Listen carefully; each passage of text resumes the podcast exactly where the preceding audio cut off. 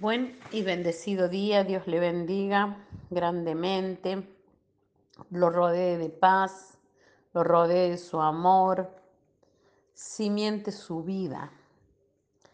En el nombre de Jesús, acompáñeme a presentar este día al Padre. Padre del cielo, Señor, venimos en el nombre de, que sobre todo nombre, en el nombre de tu Hijo amado, a proclamarte a declarar que tú eres nuestro Dios, que nosotros somos tus hijos y tú eres nuestro Padre. Gracias por un día más de vida, gracias por todo lo que haces por nosotros, gracias Señor por salvarnos, gracias por esta salvación tan grande. En el nombre de Jesús, enséñame a adorarte. La palabra de hoy se encuentra en San Mateo 14 los versículos son del 30 al 33 inclusive. Y dice así, pero al ver el fuerte viento, tuvo miedo y comenzando a hundirse dio voces diciendo, Señor, sálvame. Al momento Jesús extendiendo la mano asió de él y le dijo, hombre de poca fe, ¿por qué dudaste? Y cuando ellos subieron en la barca, se calmó el viento. Entonces los que estaban en la barca vinieron y le adoraron diciendo, verdaderamente eres el Hijo de Dios. Bendito sea Dios. Adoración a Jesús. Así titulé este devocional. Adoración a Jesús. Es posible que en medio de estos tiempos inciertos no hayas podido dejar de preocuparte y todos tus pensamientos te hayan llevado a tener miedo. Quizás tus pensamientos están fuera de control.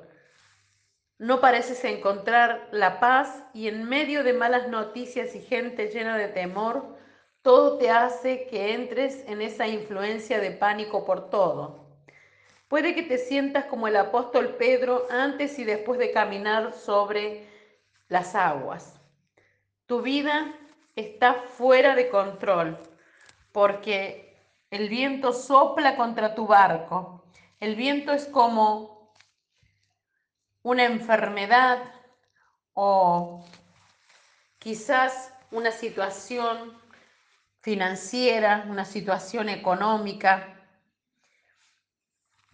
o una tempestad que no sabes definir pero que se encuentra en tu alrededor y no puedes verlo, pero puedes ver que está afectando el ambiente y la forma en que miras las cosas. Tu barco está siendo sacudido por las olas de la crisis económica y las amenazas a la salud. Jesús viene caminando sobre el agua a tu lado. ¿Qué es lo que haces? ¿Te quedas en la barca y dejas que el viento te arroje o miras a Jesús y te determinas a caminar en lo sobrenatural? La decisión es nuestra. ¿Pasamos esta crisis de manera natural o nos animamos por lo sobrenatural? Si tú quieres andar como Jesús anduvo, sube al monte a orar y lánzate a andar sobre las aguas. Pero no puedo, es imposible. Eso es lo que te dice tu razón. Pero en esta mañana puedes decidir vivir por fe y no por vista. Pedro salió de la barca y caminó sobre el agua hasta que sus ojos se movieron de Jesús al viento. ¿Qué cosa estás mirando? ¿A Jesús o a la tempestad y sus efectos? No permitas que la duda te hunda.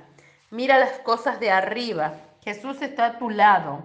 Míralo a Él.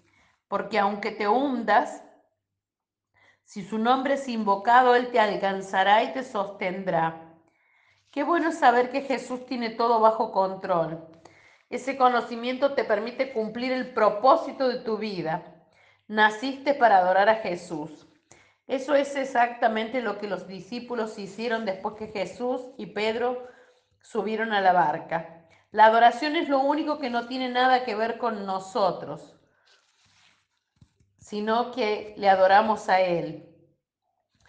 No tiene que ver con nuestros problemas, y dirige toda la debida atención al único que tiene completo dominio sobre todas las cosas y al que las fuerzas de la naturaleza se le sujetaron.